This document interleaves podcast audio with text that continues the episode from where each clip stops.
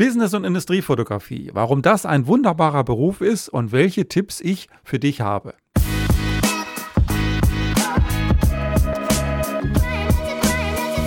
Echtes Marketing für kreative Unternehmer. Mein Name ist Michael Omori Kirchner. Business- und Industriefotografie. Das habe ich viele Jahre lang beruflich, hauptberuflich gemacht und es hat mir riesig Spaß gemacht, ähm, Herausforderungen mit den Kunden gemeinsam zu lösen, die vielen Dinge zu sehen, zu erleben, die vielen tollen Leute kennenzulernen. Und das war eigentlich jedes Mal wieder etwas ganz Neues. Natürlich hat man eine gewisse Routine, hat ein Wissen aus den bisherigen Aufträgen, aber es ist immer wieder eine spannende Geschichte gewesen. Also ich kann mich an Aufträge erinnern, wo ich auf einer Lok mitgefahren bin, im Mannheimer Hafen tolle Dinge miterleben durfte, wo ich in Industriefirmen, in Pharmafirmen, in der Chemie und so weiter Dinge gesehen habe, die einfach atemberaubend sind, die toll sind die sehr interessant sind und die dann in Szene zu setzen, gemeinsam mit dem Kunden, das ist wirklich ein wunderbares Erlebnis gewesen. Und ich habe mal so eine ganze Reihe von Tipps für euch zusammengestellt, die ich heute vorstellen möchte, auch mit einem kleinen Hintergedanken, mit einem kleinen ähm, mit einem Ziel. Und zwar habe ich demnächst ein Seminar Business- und Industriefotografie. Das hat schon, ich weiß nicht, 10, äh, 15 Mal bisher stattgefunden. Ja, dazu lade ich euch herzlich ein und um so ein bisschen Appetit drauf zu machen, um euch zu zeigen, was ihr dort erwarten könnt, habe ich diese heutige Podcast-Episode dafür geplant, mal so einen Überblick zu geben oder die wichtigsten Tipps zu geben, die wichtigsten Fragen zu beantworten zum Thema Business- und Industriefotografie, die mir immer wieder gestellt werden. Ja, fange ich mal mit den Voraussetzungen an, die man mitbringen sollte, um in dem Bereich arbeiten zu können. Ich erlebe das, äh, zum einen bei mir habe ich es erlebt und auch bei vielen anderen erlebe ich es, bei vielen anderen Fotografen erlebe ich es, dass sie nicht mit der Business- und Industriefotografie anfangen, sondern die fangen erstmal in aller Regel damit an, für Privatkunden zu arbeiten. Ähm, das liegt irgendwie so ein bisschen näher. Und irgendwann dann sagen sie, Mensch, das reizt mich, diese Businessfotografie, Industriefotografie, reizt mich und ich möchte gern da rein. Entweder das auch machen oder das irgendwann dann ausschließlich machen. Das heißt, in aller Regel haben die Leute eine Vergangenheit und können fotografieren, sind auch Berufsfotografen oder nebenberufliche Fotografen und wollen dann in das Thema Business und Industrie reinwachsen. Und das finde ich auch genau den richtigen Weg, dass man wirklich die Erfahrung mitbringt, dass man das Handwerkszeug natürlich beherrscht, das ist ganz klar, dass man eine aktuelle Bildsprache hat und dass man dann den Schritt geht, da reinzugehen. Und da ist ganz wichtig, wirklich zu verstehen, was brauchen denn die Kunden, was wollen die Leute denn? Vordergründig wollen sie Bilder von uns, aber eigentlich haben sie ein bestimmtes Ziel, was sie damit erreichen wollen. Sie wollen Produkte verkaufen, sie wollen ihr eigenes Image stärken, all diese Dinge. Und da ist natürlich ganz wichtig, das genau zu verstehen, was die Leute haben wollen, was die Leute brauchen und ihnen dabei zu helfen, genau diese Ziele zu erreichen. Und wie in allen anderen Bereichen der Fotografie oder grundsätzlich Selbstständigkeit ist es ganz wichtig, über die eigene Positionierung nachzudenken. Das heißt, sich so Fragen zu stellen, was kann ich besser als andere Fotografen? Was ist das Besondere an meinen Fotos? Wofür möchte ich bekannt sein? Was biete ich eigentlich genau wem an? Und wo liegt der große Nutzen dabei, genau mit mir zusammenzuarbeiten? Das sind immer so relativ einfach gestellte Fragen, aber schwierig beantwortete Fragen. Und ähm, ich glaube, jeder von euch hat sich diese Fragen schon gestellt oder stellt sich diese Fragen. Und die stellen sich natürlich bei dem Thema Businessfotografie nochmal ganz stark, weil die Kunden, die Interessenten, die suchen genau jemanden, der für eine bestimmte Sache Spezialist oder Spezialistin ist.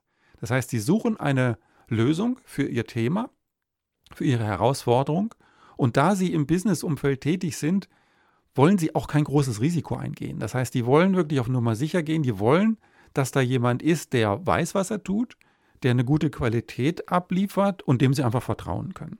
Und deswegen ist das Thema Positionierung ganz wichtig. Das heißt, wofür stehst du? Was kannst du deinen Interessenten anbieten? Was kannst du ihnen zusichern? Und welches, ähm, welches Vertrauen kannst du ihnen auch äh, zeigen? Oder welches Vertrauen können sie dir gegenüber tatsächlich haben.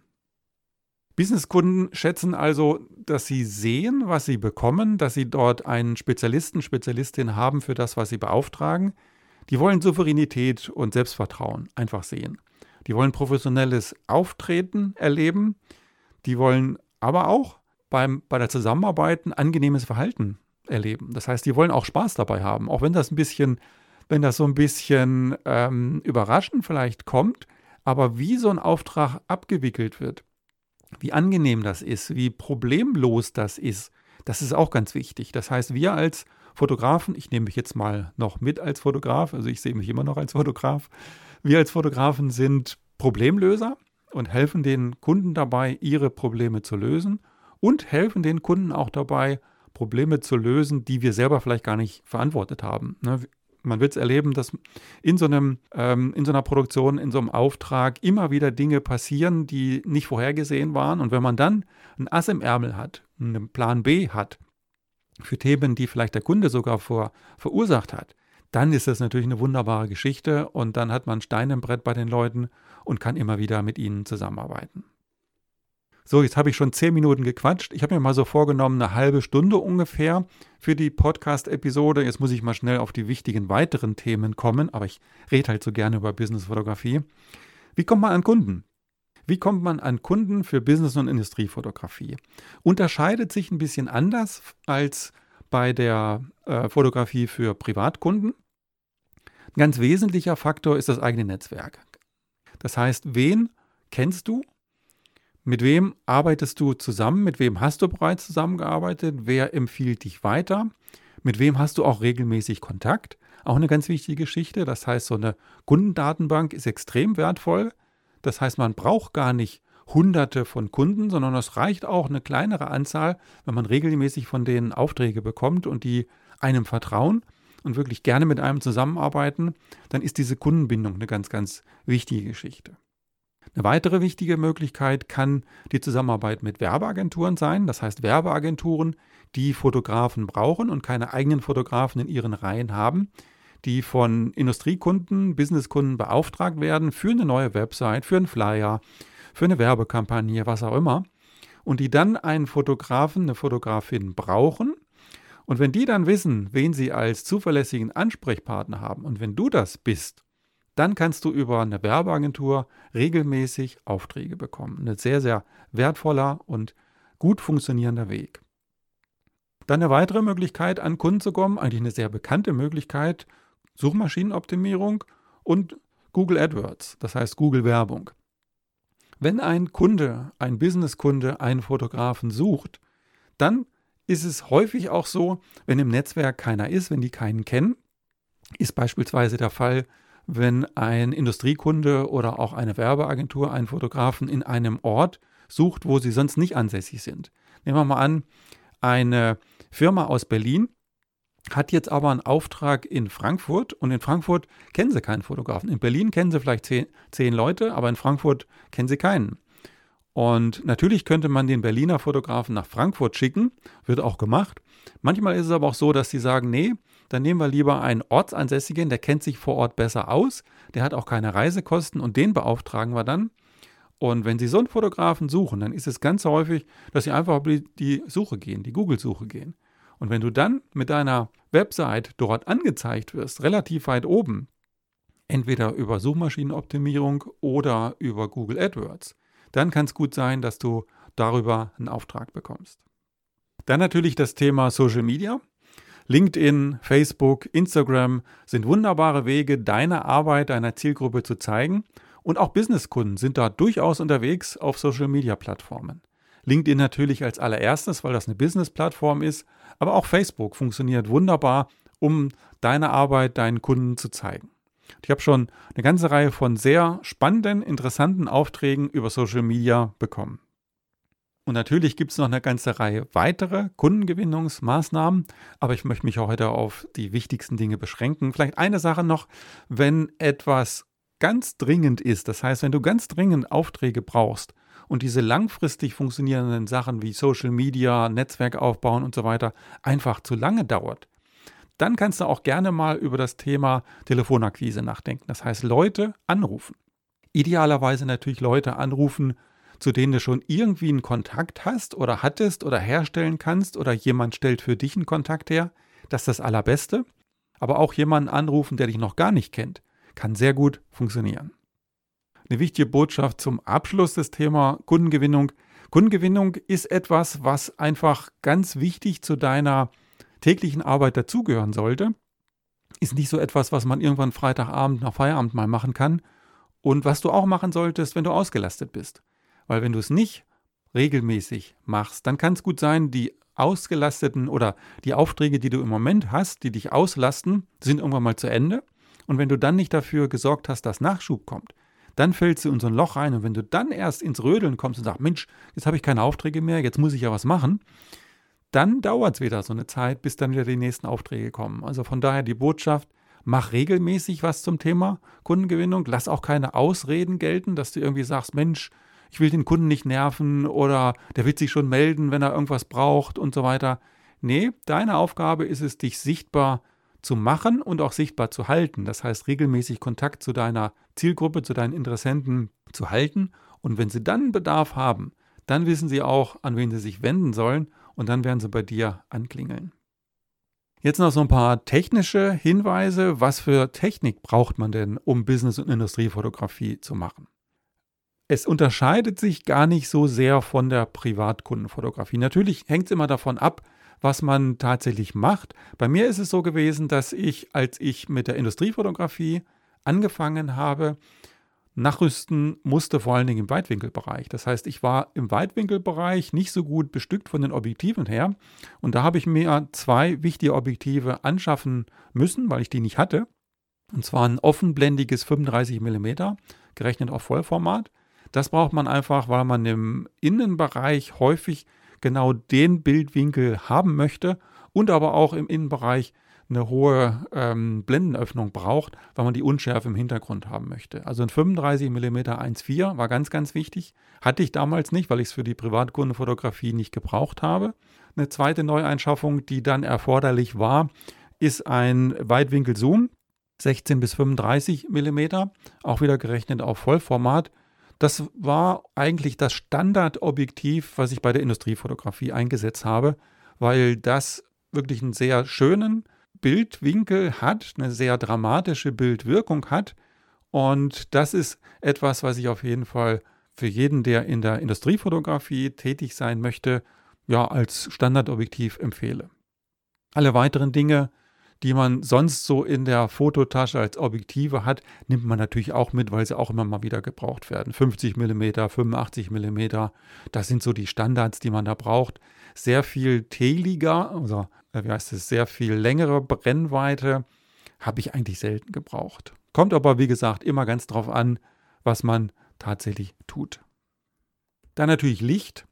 Das heißt, ähm, transportables Licht, was man mit vor Ort nimmt da bin ich zweigleisig gefahren. Das heißt, je nachdem, was gebraucht wird, manchmal braucht man relativ wenig Licht, was auch gut transportabel ist. Da ist natürlich eine sehr, sehr kleine, kompakte Blitzanlage ganz hilfreich.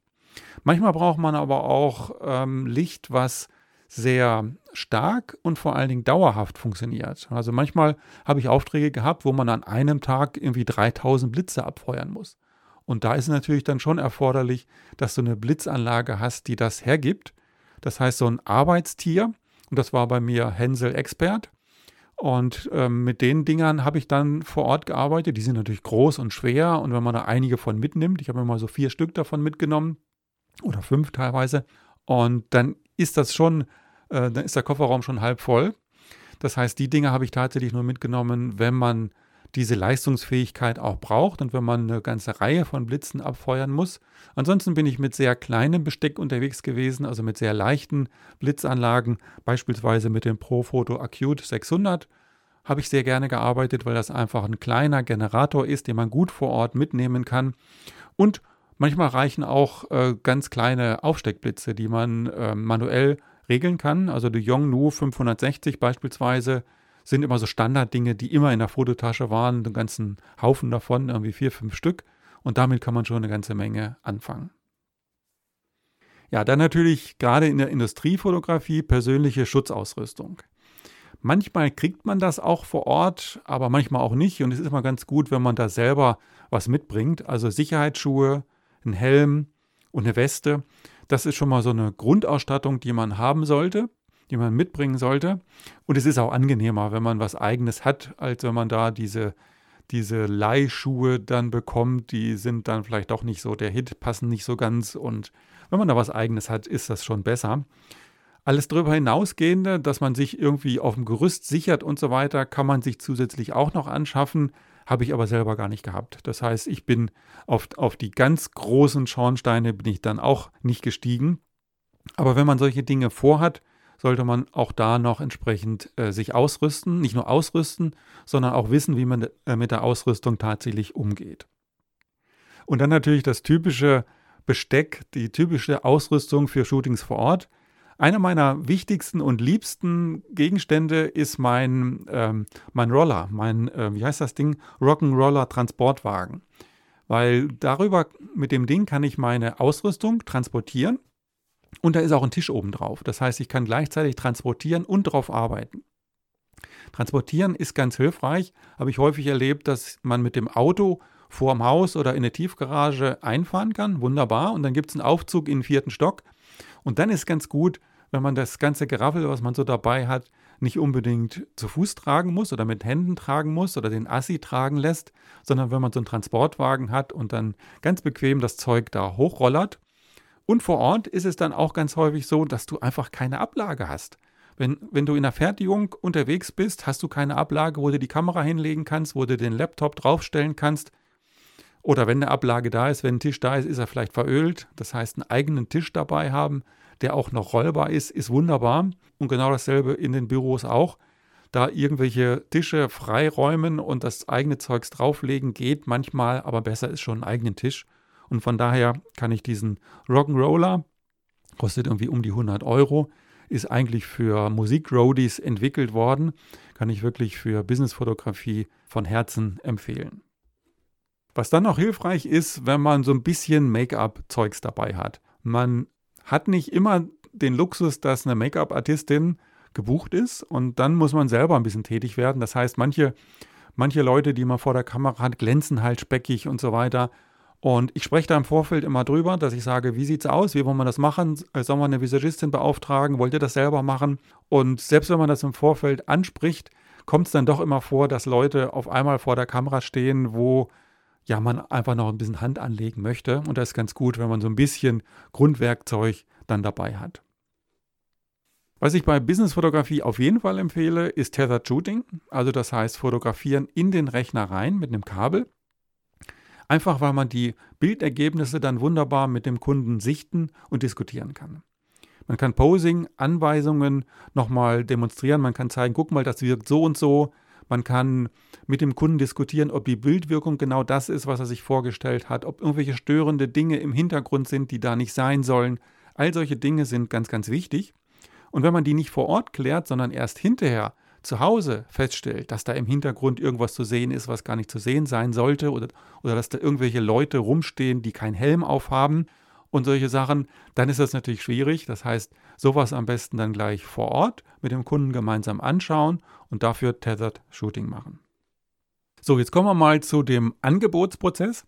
Das heißt, die Situation, ein Kunde ruft an, fragt nach einem Angebot und wir haben jetzt die Situation, dass wir überhaupt erstmal rausfinden wollen, was will denn der Kunde, was braucht denn der Kunde, damit wir ein gutes Angebot überhaupt machen können. Und da habe ich mir so eine Checkliste aufgestellt, die ich zu Anfang neben dem Telefon liegen hatte und hinterher habe ich es natürlich im Kopf gehabt. Aber so eine Checkliste von Dingen, die ich abgefragt habe. Was muss ich denn wissen, damit ich einschätzen kann, was kommt da auf mich zu? Und die Checkliste habe ich dann mit den, mit den Anrufern bin ich gemeinsam durchgegangen und als ich die Antworten dann hatte, wenn ich die Antworten gehabt habe, dann habe ich auch die Möglichkeit gehabt, ein Angebot zu erstellen. Ja, was stand auf der Checkliste drauf? Natürlich erstmal die Frage, was bzw. wer soll überhaupt fotografiert werden. Dann die Frage, wofür braucht ihr das? Damit ich überhaupt einschätzen kann, zum einen, was ist der Aufwand, was wird genau gebraucht und vor allen Dingen auch, wie sieht das mit den Nutzungsrechten hinterher aus? Das ist auch eine Frage. Welche Nutzungsrechte braucht ihr denn? Wo wollt ihr es veröffentlichen? Dann gibt es irgendwelche ähm, Agenturvorgaben. Das heißt, arbeitet ihr mit einer Werbeagentur zusammen? Wollt ihr es für eine Website einsetzen? Gibt es da schon Moodboards? Gibt es Vorgaben? In welche Richtung sollen die Leute schauen? Wie sieht der Seitenaufbau bisher aus? Hochformat, Querformat, all solche Geschichten sind natürlich ganz, ganz wichtig. Dann vielleicht nicht nur Agenturvorgaben, sondern überhaupt ein Style Guide.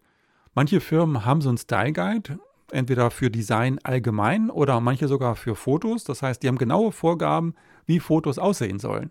Welche Lichtstimmung herrschen soll, was gar nicht drauf sein soll, wie das mit Schärfe, Unschärfe aussehen soll, wie das mit der Farblichkeit aussehen soll. All solche Dinge haben viele Firmen festgelegt und das ist natürlich ganz wichtig, wenn man das als Fotograf im Vorfeld weiß und auch bekommt. Wie hoch ist die Anzahl der fertigen Bilder, die Sie brauchen? Wann brauchen Sie die Bilder? Auch ganz wichtig. Das heißt, es ist natürlich ein Unterschied, wenn Sie sagen, Mensch, brauchen wir nächste Woche schon, weil das ist eine Pressekonferenz. Oder wenn Sie sagen, ja, im Herbst erscheint der Geschäftsbericht und bis dahin brauchen wir das dann. Nächste wichtige Frage, wo wird das Ganze stattfinden? Das heißt, habe ich eine weite Anfahrt? Wo kann ich da parken? Ähm, muss man vielleicht sogar eine Location mieten? All solche Fragen im Vorfeld abklären. Wie sieht das mit den Hintergründen aus? Wollt ihr einen neutralen Hintergrund? Wollt ihr einen Business-Hintergrund? Auch so Fragen, die sich darauf auswirken, was ich alles mitnehmen muss, worauf ich achten muss, wenn ich vor Ort die Location auswähle und wie hoch der Aufwand letztendlich ist. Dann die Frage nach der Visagistin. Wollt ihr eine Visagistin buchen? Empfehle ich euch auf jeden Fall, weil dann wird die Qualität besser. Macht ihr das selber? Und auch das wirkt sich natürlich auf das Angebot letztendlich aus. Dann noch so ein paar Randbedingungen. Wie sieht es mit einer Portfoliofreigabe aus? Das heißt, kann ich die Bilder in meinem eigenen Portfolio anschließend verwenden? Wie sieht es mit einer Urhebernennung aus? Werde ich als Urheber genannt? Das sind so Fragen, die man nicht unbedingt immer direkt stellen muss, aber so ein bisschen raushören kann. Das heißt, raushören kann, ist es zu erwarten, dass mein Urhebername, also mein Name als Urheber genannt wird. Also wenn es für eine Werbeanzeige beispielsweise ist, ist es absolut unüblich, dass der Urheber genannt wird. Und dann gehe ich schon im Vorfeld davon aus, dass das nicht möglich ist und das wirkt sich natürlich dann auch aufs Angebot aus. Wenn es aber jetzt für eine Website ist und wenn der Urheber dann im Impressum genannt werden kann, dann ist das natürlich eine wichtige Randbedingung, die, ähm, die ich dann auch gerne mitnehme, wo ich dann sage, Mensch, da habe ich was von, wenn mein Name im Impressum genannt wird. Und dann lege ich da natürlich auch entsprechend Wert drauf. Und die letzte Frage, die ich immer gestellt habe, wann genau brauchen Sie das Angebot? Zum einen richtet sich daran natürlich aus, wie schnell schicke ich das Angebot. Und zum anderen ist natürlich auch wichtig rauszuhören, ähm, wie eilig hat es der Kunde. Wenn er jetzt sagt, naja, das ist nicht ganz so eilig und ich schicke dann nach drei Tagen das Angebot, dann muss ich gleich, nicht gleich nach fünf Tagen schon nachfragen, ja, was ist denn jetzt äh, mit der Antwort? Wenn der Kunde aber sagt, du, wir brauchen die Bilder nächste Woche und ich brauche das Angebot heute Nachmittag noch und ich habe dann bis in drei Tagen nichts gehört von ihm, dann kann ich auch nach drei Tagen schon mal nachhaken, ist es angekommen, passt alles und wie wollen wir jetzt weiter vorgehen? Das heißt, wann brauchen Sie das Angebot, ist eine ganz wichtige Information, nicht nur um zu wissen, wann ich das Angebot tatsächlich schicke, sondern auch wann ich entsprechend nachhaken darf. Wie soll jetzt so ein Angebot aussehen? Da ist ganz wichtig, den Schritt hinzubekommen, weg von der reinen Leistungsbeschreibung hin zu dem, was der Kunde bekommt. Also beschreib nicht so sehr exakt, was du genau tust, sondern beschreib vielmehr, was der Kunde bekommt.